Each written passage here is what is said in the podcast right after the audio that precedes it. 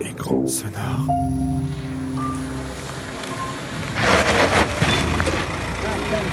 Monsieur, excusez-moi. Eh, arrêtez, arrêtez, monsieur, monsieur, monsieur, arrêtez, on s'en va, on s'en va, monsieur.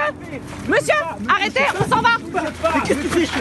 Qu'est-ce que tu Monsieur, ici, toi? On s'en va, on s'en va. Mais où vous êtes malade de venir chez les gens Mais On n'est pas pas chez Je viens, moi, chez vous. Travailleurs détachés, les dessous d'une exploitation. On est à l'extérieur. Monsieur, on s'en va. Calmez-vous. Première partie, leurs bras pour nos assiettes. On s'en va, monsieur. On s'en va, calmez-vous. Monsieur, on est sur la voie publique, on s'en va.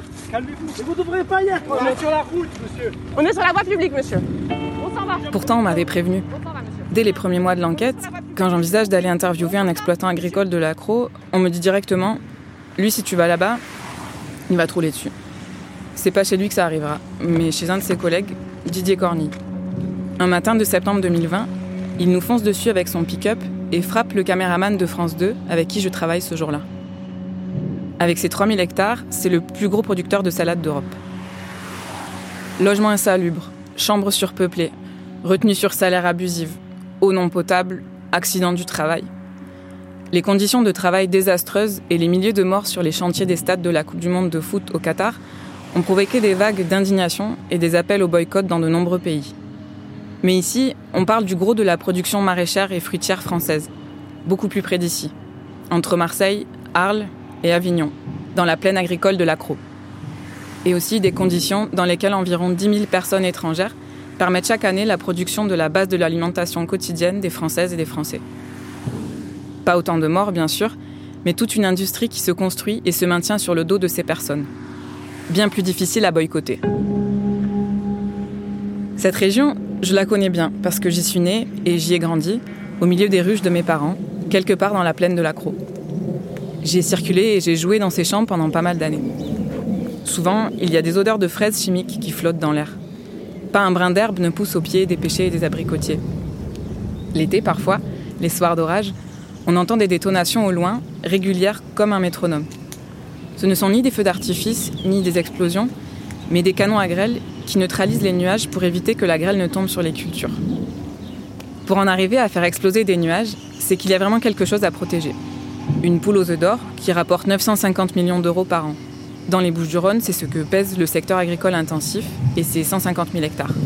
L'équivalent de 224 285 terrains de foot de la FIFA. Ce qui fait de la région une des plus grosses zones d'agriculture intensive d'Europe, avec Almeria, province andalouse tristement célèbre pour les conditions de travail des salariés dans les serres qui recouvrent intégralement 40 000 hectares de terres agricoles. Et se faire foncer dessus en pick-up par un agriculteur, c'est visiblement ce qu'on risque quand on s'entête à enquêter sur le secteur agricole dans la région. Le message est clair. Circulez, il n'y a rien à voir.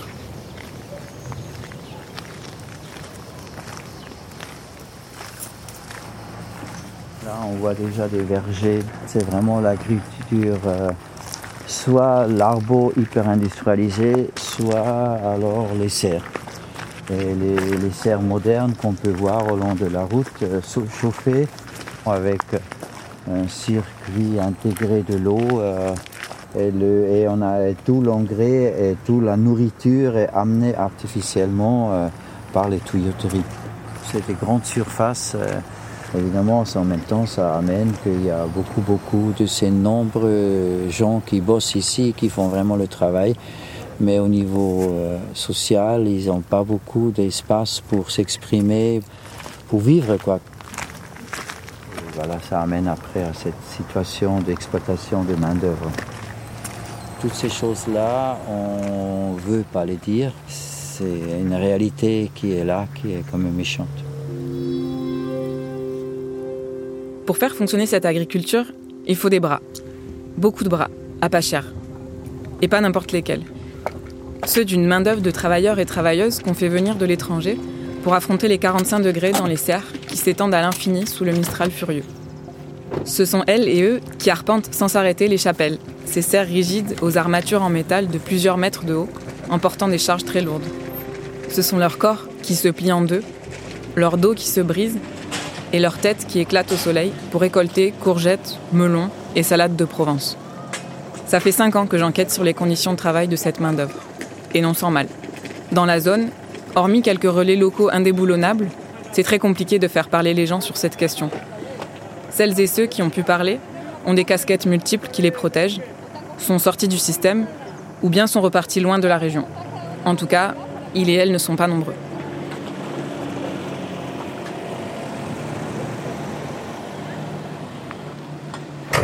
Ça a presque l'air facile de faire un créneau avec un si gros tracteur. Ouais, mais bon, tu sais le prix. euh, un tracteur comme ça, neuf, ça vaut plein de 300 000 euros. Donc, euh, ouais.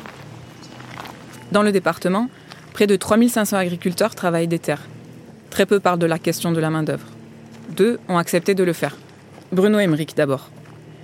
Il produit de la salade et des jeunes pousses sur 120 hectares de serres et de plein champ, à côté de Tarascon, au bord du Rhône.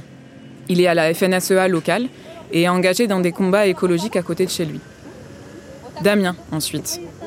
Lui a repris les terres familiales depuis quelques années et les a converties en maraîchage bio-intensif.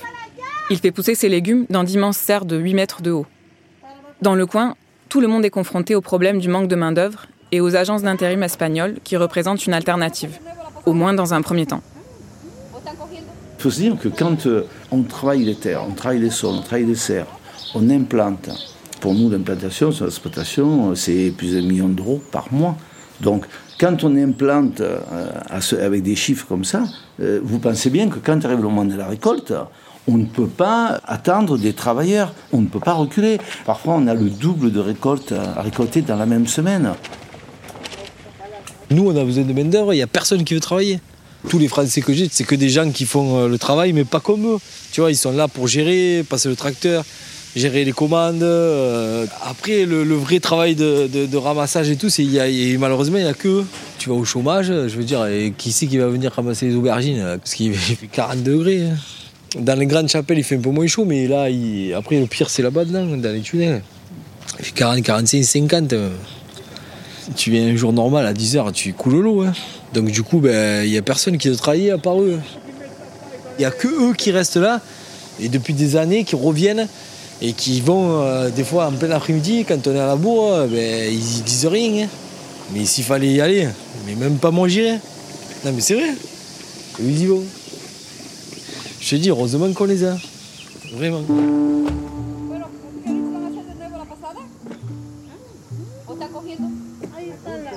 Mais je ne sais pas si c'est un manque de main-d'œuvre. C'est des conditions de travail qui attirent à personne.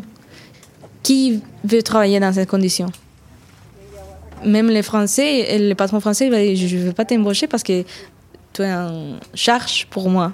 Parce qu'ils travaillent comme des esclaves. Et toi, tu, veux travailler comme un être humain. C'est ça la différence. Il dit rien, il travaille plus.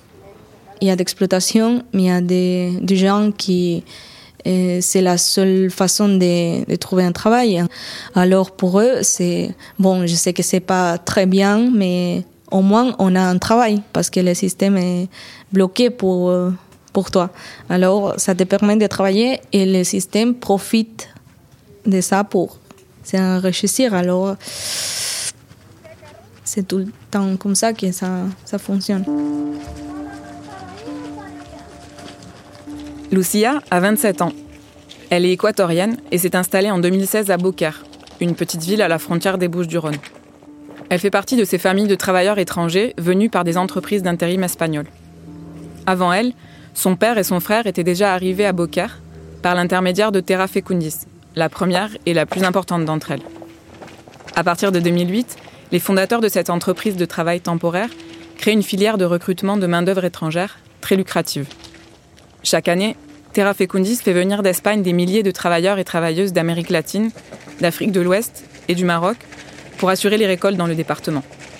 Comme El Hadji, arrivé d'Andalousie en 2020. Oui, je suis arrivé dans la bouche du Rhône en 2020 avec une société espagnole intermédiaire, Terra Fecundis, qui est basée à Murcia, qui recrutait du personnel, des immigrés surtout, qui sont installés en Espagne et pour les faire travailler en France. Ils sont bien organisés, hein, avec des attachés en France, avec d'autres qui préparent les lieux de travail. On vous affecte dans un endroit qui fait soit les fraises, les pommes, les tomates, les melons. C'était une opportunité pour moi parce que je gagnais ma vie. Et puis j'avais de quoi subvenir aux besoins aussi de ma famille. Quoi. Et du coup, quand tu es arrivé en France, comment ça s'est passé l'arrivée? Avec Terra Fécondis, on est arrivé en bus. Bon, on nous a recrutés. On, était, on a été sélectionnés via le WhatsApp. Ils ont convoqué de venir à Murcia et de préparer une valise avec euh, un peu d'ustensiles de cuisine à amener. Il nous dit que vous allez en France.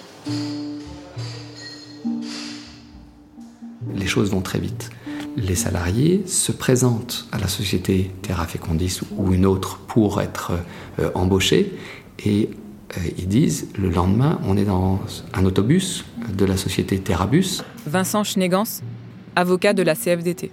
Et le lendemain, on arrive en France et on nous place immédiatement dans une euh, exploitation agricole pour travailler euh, quelques semaines, parfois quelques mois, et puis ensuite on est placé ailleurs, et ensuite on est placé ailleurs, et en réalité on peut rester des années comme ça. Donc un objectif en réalité qui est pour ces personnes, un, de continuer à gagner leur vie et d'envoyer de l'argent euh, dans leur pays d'origine, à leur famille, et deux, d'obtenir en Espagne un titre euh, qui soit un titre de séjour pérenne, si possible une carte d'identité, et pour ça il faut justifier d'un certain nombre d'années de travail. Donc quand ils ont des bulletins de salaire de Terra Fecundis, ils vont toujours s'en satisfaire. Terra Fecundis. Notre société a pour vocation l'offre de services professionnels et de qualité au secteur agricole. Chez Terra Fecundis, le travailleur est le protagoniste et le responsable principal du développement de la société. C'est pourquoi nous accordons une attention particulière à tous ses besoins, aussi bien personnels que professionnels, et veillons à tout moment à son bien-être total.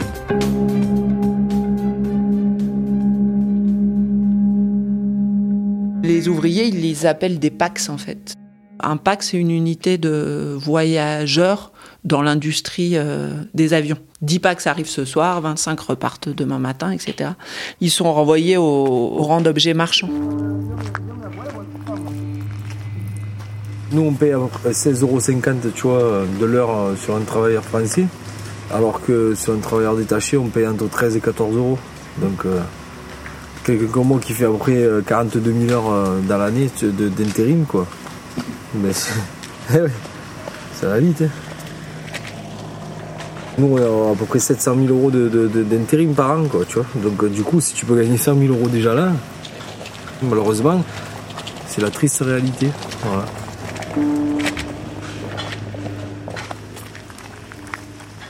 Le recours à cette main-d'œuvre a été rendu possible par la législation européenne. En 96, une directive introduit le détachement, qui permet à des travailleurs et des travailleuses communautaires ou résidents dans l'Union européenne d'aller travailler dans un autre pays de l'Union. Dans les textes de loi, on parle de mise à disposition de travailleurs. Pour les agriculteurs et agricultrices français qui ont recours à cette main-d'œuvre, c'est un calcul gagnant. Moins de paperasse, moins de responsabilités et une force de travail qui coûte moins cher puisque les cotisations sociales sont payées en Espagne et donc 10% moins importantes qu'en France. Ça, ça a commencé après l'Europe, ça a commencé dans les années ouais, 2005, quelque chose comme ça. Mhm. Dès, dès que l'Europe s'est mise en place, c'est la libre circulation des travailleurs. C'est dans ce cadre-là, si vous voulez, que, euh, euh, avec les lois européennes, se sont développées des, euh, sociétés intérim espagnoles, portugaises, roumaines et, polonaises. Donc, si vous voulez, on, en est arrivé à travailler avec ces agences intérim parce qu'elles nous ont donné de la souplesse et qu'on évitait ce carcan administratif où on était toujours en train d'attendre nos salariés pour commencer la récolte.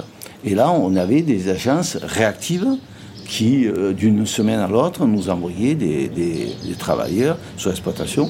Ces agences intérim, dites-vous, c'est passé de, de quelques centaines de travailleurs à des milliers de travailleurs. quoi. C'est énorme, si vous voulez.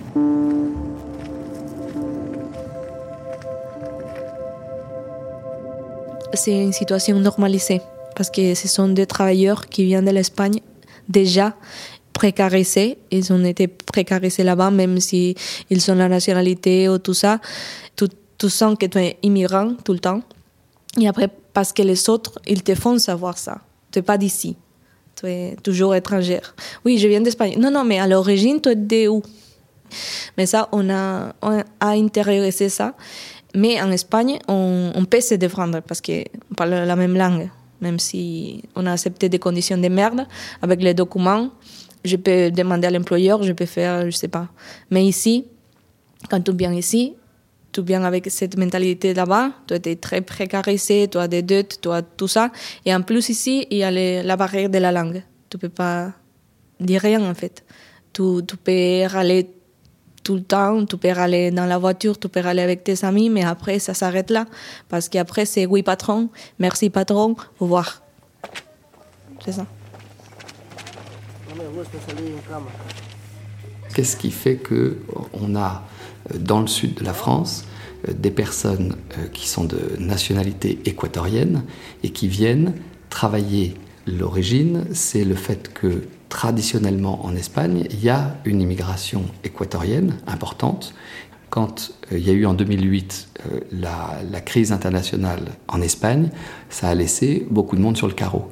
Et c'est là qu'ont commencé à fleurir des entreprises euh, comme Terra Fecundis, mais il y en a eu d'autres à la suite, qui ont, euh, vu un effet d'aubaine euh, en vendant finalement cette main-d'œuvre à des exploitations agricoles en France, en mettant en place un système qui était totalement dérogatoire par rapport à la réglementation européenne. Et là, on touche évidemment la question juridique, c'est-à-dire dans le fond, on a appliqué à ces personnes le, le, détachement, le régime du détachement, qui est en principe un régime d'exception la mécanique mise en place justement. Paul Ramakers, directeur de l'inspection du travail du Gard.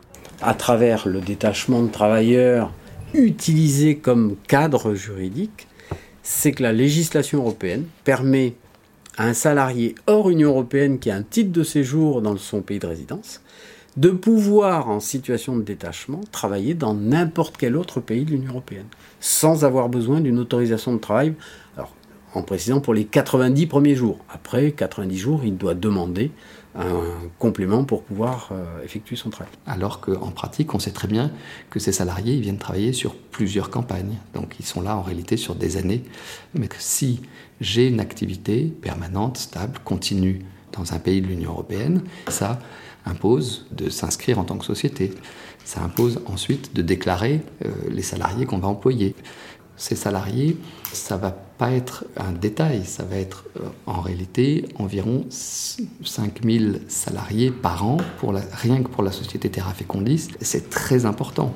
Les exploitations euh, agricoles ont totalement abusé de la situation tout en sachant que ce que leur proposait finalement la société Terra Fecundis était un abus massif de la législation européenne pour en réalité euh, euh, gagner de l'argent et ils ont très bien réussi puisqu'ils ont pendant des années réussi à créer un chiffre d'affaires de l'ordre de 50 millions d'euros sur le sol français à partir de ces 5000 salariés. Mais ce qu'on a pu constater aussi dans ce type de fraude, c'est que lorsqu'on interrogeait les salariés, ils nous déclaraient avoir été spécifiquement embauchés par Terra Fecundis pour venir travailler en France.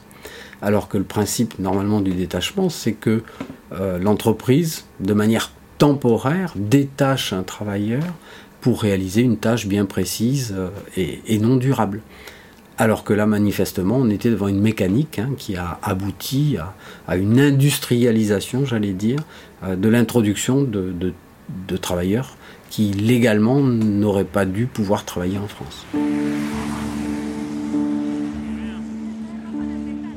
Depuis 2015, le ministère du Travail fait de la lutte contre la fraude au détachement un objectif prioritaire. Entre 2018 et 2020, l'URSSAF a procédé à 202 redressements. Mais dans le secteur agricole, le détachement tel qu'il est énoncé sur le papier et avec les tarifs pratiqués, il est techniquement impossible de dégager une marge. Pour faire du profit, la fraude est inévitable. Le détachement est un cadre légal qui permet l'illégalité. Terra Fecundis l'a bien compris.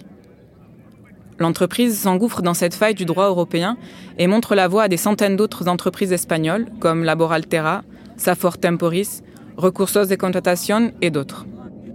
Entre 2011 et 2021, l'inspection du travail et des unités spéciales d'enquêteurs se penchent sur la question dans une enquête de grande envergure pour tenter de mettre à jour le fonctionnement tentaculaire de Terra Fecundis.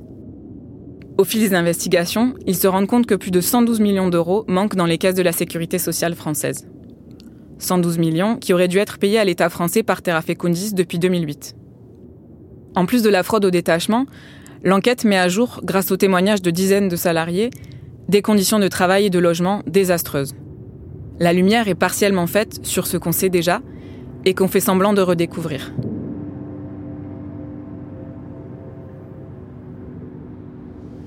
Les conditions dans lesquelles nous vivions là-bas étaient un peu compliquées. Les logements, on était à un nombre assez élevé. Bon, on était dans une chambre où il y avait 6 à 7 lits. Bon, pour aller aussi cuisiner, la cuisine était une cuisine pour tout le monde. Les toilettes aussi, c'était des toilettes communes. C'est comme si on était dans l'armée, quoi. Oui, tu m'avais envoyé pas mal de photos et de, et de films. Ça remonte à juin 2020, donc voilà, c'est ça. Voilà, tu vois comment on est entassé dans les chambres.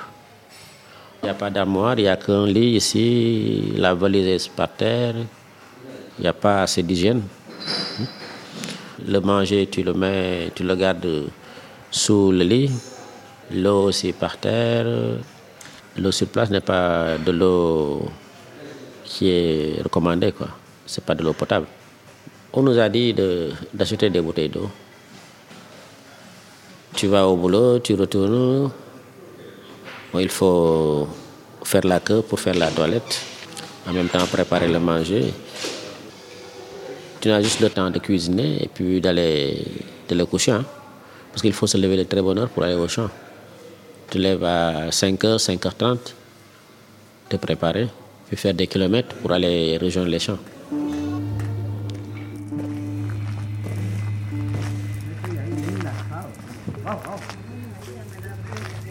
Dans la mesure où dans l'accro, on a encore affaire à un marché du travail où la mécanisation n'est pas généralisée, où la main-d'œuvre joue un rôle central, les agriculteurs ont des logements sur leurs exploitations.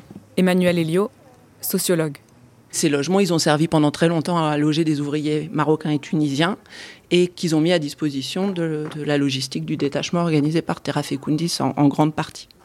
Le gros des hébergements, ils ont, il a été fourni par le plus gros arboriculteur, le plus gros saladiculteur et la plus grosse station d'emballage. C'est eux qui fournissent beaucoup, beaucoup de lits et puis qui accueillent sur leur parking les bus qui montent et descendent d'Espagne.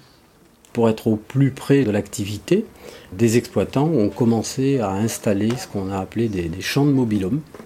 Sans ces installations et cette logistique, en termes d'hébergement, jamais l'entreprise Terra Fecundis n'aurait pu se livrer à l'activité à laquelle elle s'est livrée. Matériellement, euh, l'entreprise n'aurait jamais pu euh, mettre à la disposition euh, des exploitants plusieurs centaines de travailleurs dans des lieux qu'on peut qualifier d'épouvantables. Ça, vous, ça doit vous dire quelque chose, cette photo-là. Oui, la carcelle. On avait euh, des matières fécales euh, qui s'écoulaient euh, directement sous certains mobilhomes. Et euh, ce que nous avions également constaté, c'était des literies en très mauvais état, Euh, la présence euh, de matelas tachés, de parasites, de piqûres d'insectes que les salariés nous montraient, et des espaces de restauration avec des frigos remplis de moisissures. Les cabinets de toilettes, pour certains, étaient bouchés. Pour d'autres, c'était un trou, tout simplement. Et on avait là, je dirais, vraiment une vision euh, qu'on n'imaginait même pas. Quand on a des salariés qui sont déjà fragiles parce qu'ils viennent d'ailleurs, on a donc des salariés qui sont dépendants de Terra Fecundis ou d'autres sociétés comme Safor Temporis. Ils sont dépendants puisqu'ils ne parlent pas le français, parce qu'ils sont regroupés dans des lieux euh, où, dans le fond, ils vont avoir une vie euh, qui est une vie euh, de communauté, où on les laissera dans des logements qui sont indignes et dans lesquels ils le disent eux-mêmes d'ailleurs dans les auditions, on n'a pas pu comprendre qu'est-ce qui fait qu'on en arrive à nous-mêmes accepter cette situation.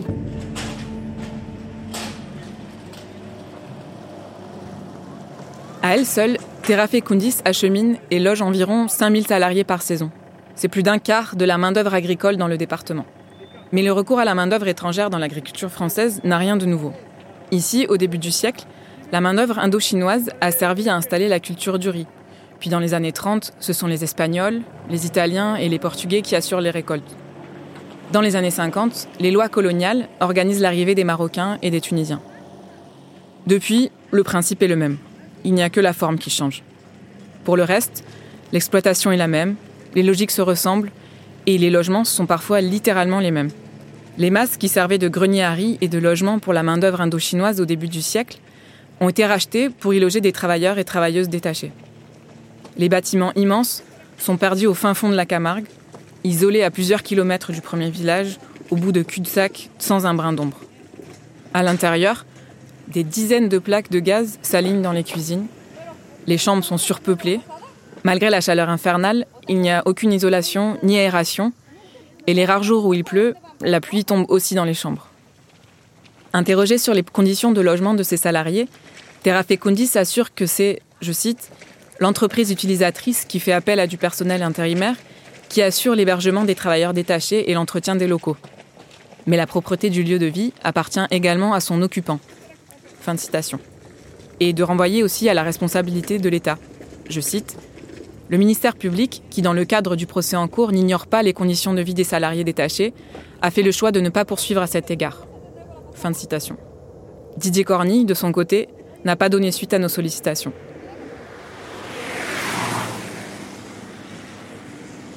Il y a beaucoup de logements qui sont très isolés et il y a beaucoup de bungalows et aussi des maisons. Il y a des gens qui habitent 20 personnes, 8 personnes par chambre.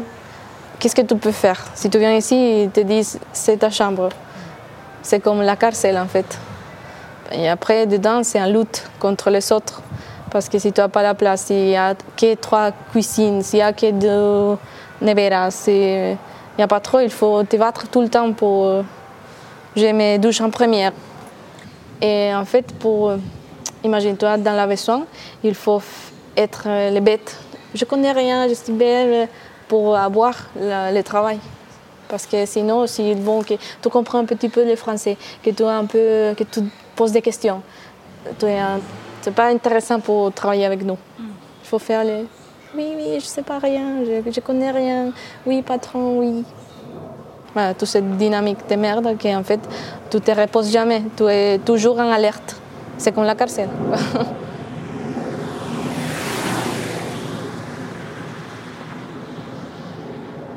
Et à nouveau, en 2020, le Covid a permis de révéler des conditions, alors j'allais dire cette fois effroyables, que ce soit à, Arles, à Saint-Martin-de-Croix ou d'autres localités, avec euh, là encore la particularité d'une concentration au plus près des exploitations. Et cette concentration, euh, j'allais dire, rendant bien service à l'utilisateur, puisqu'il dispose de fait sur place euh, de, la main-d'œuvre qui euh, se retrouvait dans ces conditions après leur journée de travail. Autre particularité, c'est que la situation géographique de ces hébergements et le fait que les salariés ne disposent d'aucun moyen de transport les rendait totalement dépendants de l'entreprise Terra Fecundis, qui le samedi, avec des minibus, organisait des trajets communs vers les moyennes surfaces alentours, et qu'en réalité, euh, ces salariés n'avaient aucune vie sociale, euh, ni même les moyens à l'issue de leur journée de travail de s'échapper, sortir, prendre un café au bistrot du coin ou se retrouver à plusieurs. Euh, c'est vraiment, j'allais dire, presque une vie carcérale qu'offraient ces conditions d'hébergement. Bon, par exemple, à Mas, pour aller se ravitailler, il faut aller en ville. Parce qu'à Mas, c'est isolé, hein? il est à, à 20 km de, la ville. Terra Fecundis programme les jours de ravitaillement. Par exemple, ce sont les, les samedis soirs, après le boulot. Eux, ils viennent avec leur véhicule. Les gens se préparent pour aller au supermarché, faire le ravitaillement. Ce sont des véhicules de fonction. tu peux les prendre que les week-ends quoi, pour se ravitailler quoi, et puis retourner. Et c'est eux qui programment ça. Quoi. Peux pas sortir de cette euh, dynamique. Il y a aussi des règles. Peut-être euh, tu ne peux pas te rencontrer avec des autres personnes dehors qui habitent peut-être à Beaucaire pour échanger, pour sortir un week-end. Il y a des règles. Tu ne peux pas rentrer après 22 heures.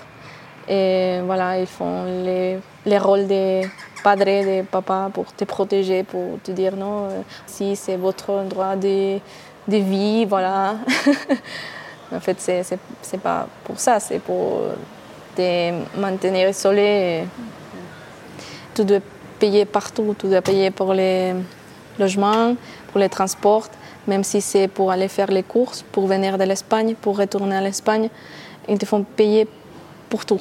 Et, euh, ils t'enlèvent beaucoup de choses. Et en fait, tu vois ton salaire et tu dis, mais, mais j'ai fait plusieurs heures, mais pourquoi j'ai gagné ça, cette quantité Il vous dit non, parce qu'on doit payer l'électricité. En fait, c'est pas inclus.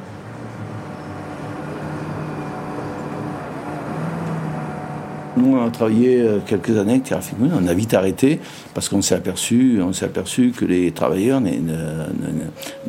n'étaient pas payés toutes les heures que, qu'ils avaient travaillé et que nous, on avait réglé. Donc il manquait des heures sur les comptes, donc très vite on a arrêté. Quand tu négocies avec eux, c'est un peu de, tu négocies de, la marchandise, quoi, tu vois. Parce que que tu fasses 30 heures ou 40 heures ou 50 heures, c'est pareil. Même 70 heures. S'ils n'avaient pas ça, ils n'auraient pas pu faire 200 euh, ou 300 hectares de, melon comme il se fait un Camargue. C'est grâce aux travailleurs détachés, hein. ça les a aidés. Beaucoup de rendement, beaucoup de produire, euh, s'agrandir. Euh, voilà. Mais c'est sûr que tout le monde s'en fout en plus. Hein. Voilà, malheureusement.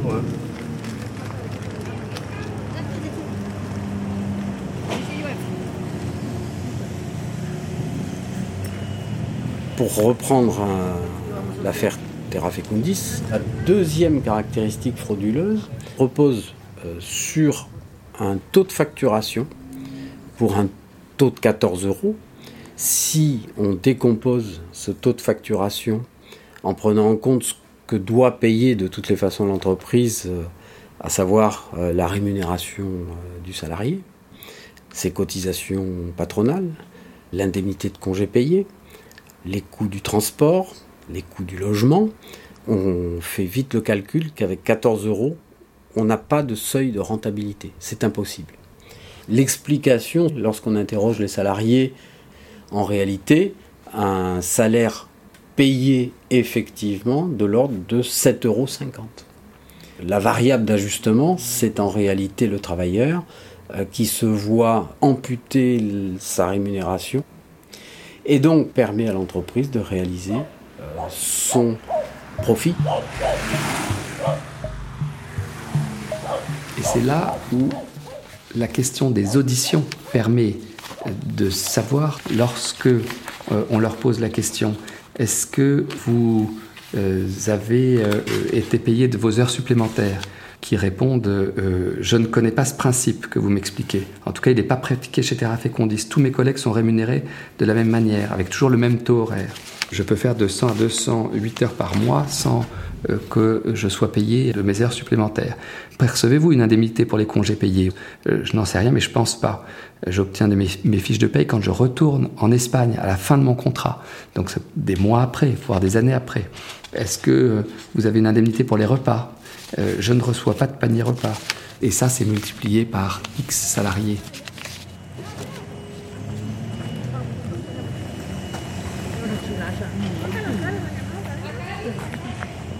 Dans ce système de recrutement, tout est fait pour que les travailleurs et les travailleuses détachés n'aient aucun accès à l'information sur leurs droits en France. Elles ne connaissent ni le montant du salaire minimum français, ni le principe des heures supplémentaires ou des congés payés.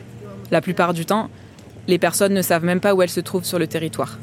Cet isolement total est pensé par Terra Fecundis et par les autres agences d'intérim, et il est permis par une organisation du travail hiérarchique et pyramidale. Les encargados, des sortes de contremaîtres à peine plus payés que les autres travailleurs, acheminent la main-d'œuvre en fourgon de l'hébergement jusqu'au champ ou au supermarché et retour. Les travailleurs sont surveillés pour que la cadence de travail soit maintenue et pour que personne n'ait de contact avec l'extérieur. Contacté, Terra Fecundis réplique à ce sujet que, je cite, Il existe l'inspection du travail français et un service dédié aux salariés. En tout état, ils ne sont pas dépourvus de droits au regard de leur contrat de travail espagnol. Fin de citation. Quoi qu'il arrive, l'objectif final est d'assurer une rentabilité maximale aux exploitations agricoles. Dans mon, dans mon travail, il avait un badge pour euh, l'entrée, la pause, tout ça. Après, tu arrives, il t'explique euh, qu'est-ce qu'il faut faire. Et hum, après, ça dépend des de les postes, mais il faut ramasser des tomates ou il faut faire des bourgeons. Et hum, la machine, elle te contrôle. Par exemple, euh, si tu ramasses des tomates, il faut finir de ranger. Et c'est par équipe. Il y a deux équipes, un côté à l'autre côté. C'est comme ça qu'ils commencent la compétition, entre guillemets, parce qu'ils mettent des personnes de différentes nationalités ou qui ne se comprennent pas trop. Comme ça, ils s'assurent et s'assurent de que tout le monde va travailler vite. Avec les badges, il faut badger pour savoir ton niveau de production. Et après, chaque mardi, le patron, il faisait un petit euh, briefing pour dire euh, on est où, qui doit se motiver un petit peu. En fonction de ton travail cette année, l'année prochaine, je t'embauche ou, ou pas. Et c'est pour ça que j'ai vu les gens plus âgés travaillent comme des machines. Et même, ils font pas la pause. Ou ils entrent 15 minutes avant pour arriver.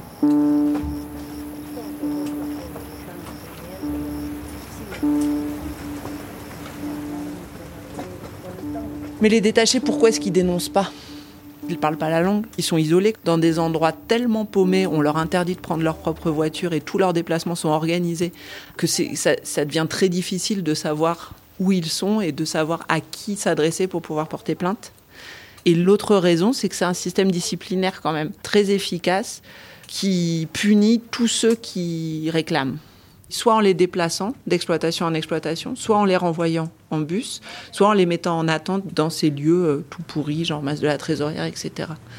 C'est finalement cette mise en circulation perpétuelle et cette impossibilité de voir venir à plus de deux jours ou trois jours.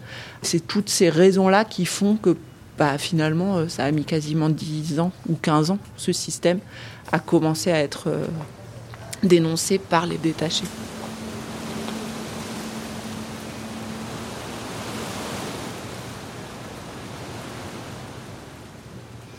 Dans chaque champ, il y a des, contre-mètres, quoi. Il faut satisfaire euh, aux propriétaires du champ, quoi. Et là, ils le disent à, à Terra à travers ces contre-mètres, ils le disent que bon, le résultat, c'est ça, quoi. Les conditions de travail, c'est ça. Il faut travailler 8 heures de temps, 9 heures de temps. Des fois, si le patron dit que moi, je veux que vous finissiez la journée pour continuer des heures, etc., tu es obligé de le faire. Ils vont te le dire. Si tu refuses, bon, ils pourront t'affecter sur un autre champ et amener un autre. Et si tu ne suis pas bien le rythme de travail, la cadence, ils te réaffectent. hein. Moi, ça m'est passé dans un champ à Nîmes où je ne suivais pas. Et puis j'ai dit, moi, j'arrête. Le patron, il appelle directement à Terre Focondis. Le même jour même, quand tu descends, il prépare tes bagages, on t'amène dans, dans un autre champ. Et les auditions ont bien montré, je dirais, euh, une certaine retenue hein, de la part des travailleurs lorsqu'ils étaient interrogés et qui étaient en fait euh, briefés avant leur arrivée en France pour euh, effectivement déclarer qu'ils travaillaient 35 heures par semaine, qu'ils avaient deux jours de repos, que leurs heures supplémentaires étaient payées, etc., etc. En réalité, on a pu avoir dans plusieurs auditions des salariés hein, qui nous ont apporté bien sûr des, renseignements, notamment sur l'absence de remise des contrats de travail jusqu'à leur retour en Espagne. Une forme euh, de mainmise hein, sur la main-d'œuvre euh, à qui on ne remettait pas par exemple les avances sur salaire euh, si elles se trouvaient être à l'origine de récriminations ou de revendications.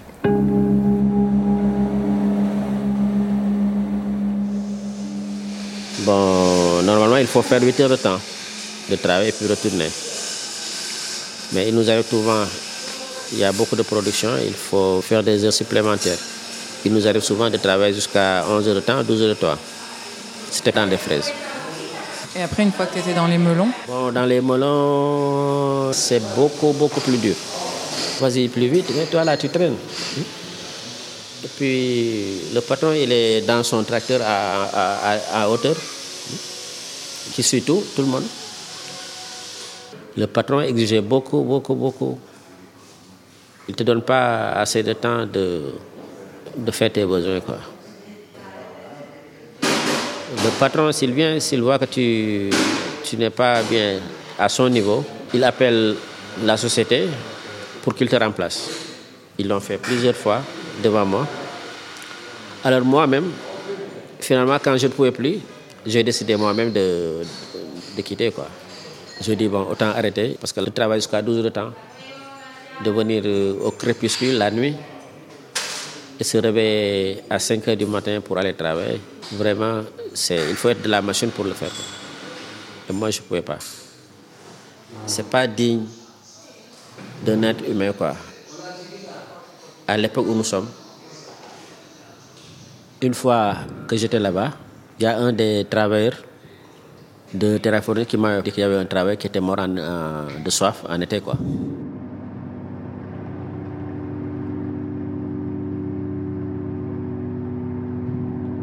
Ce travailleur s'appelait Elio Maldonado.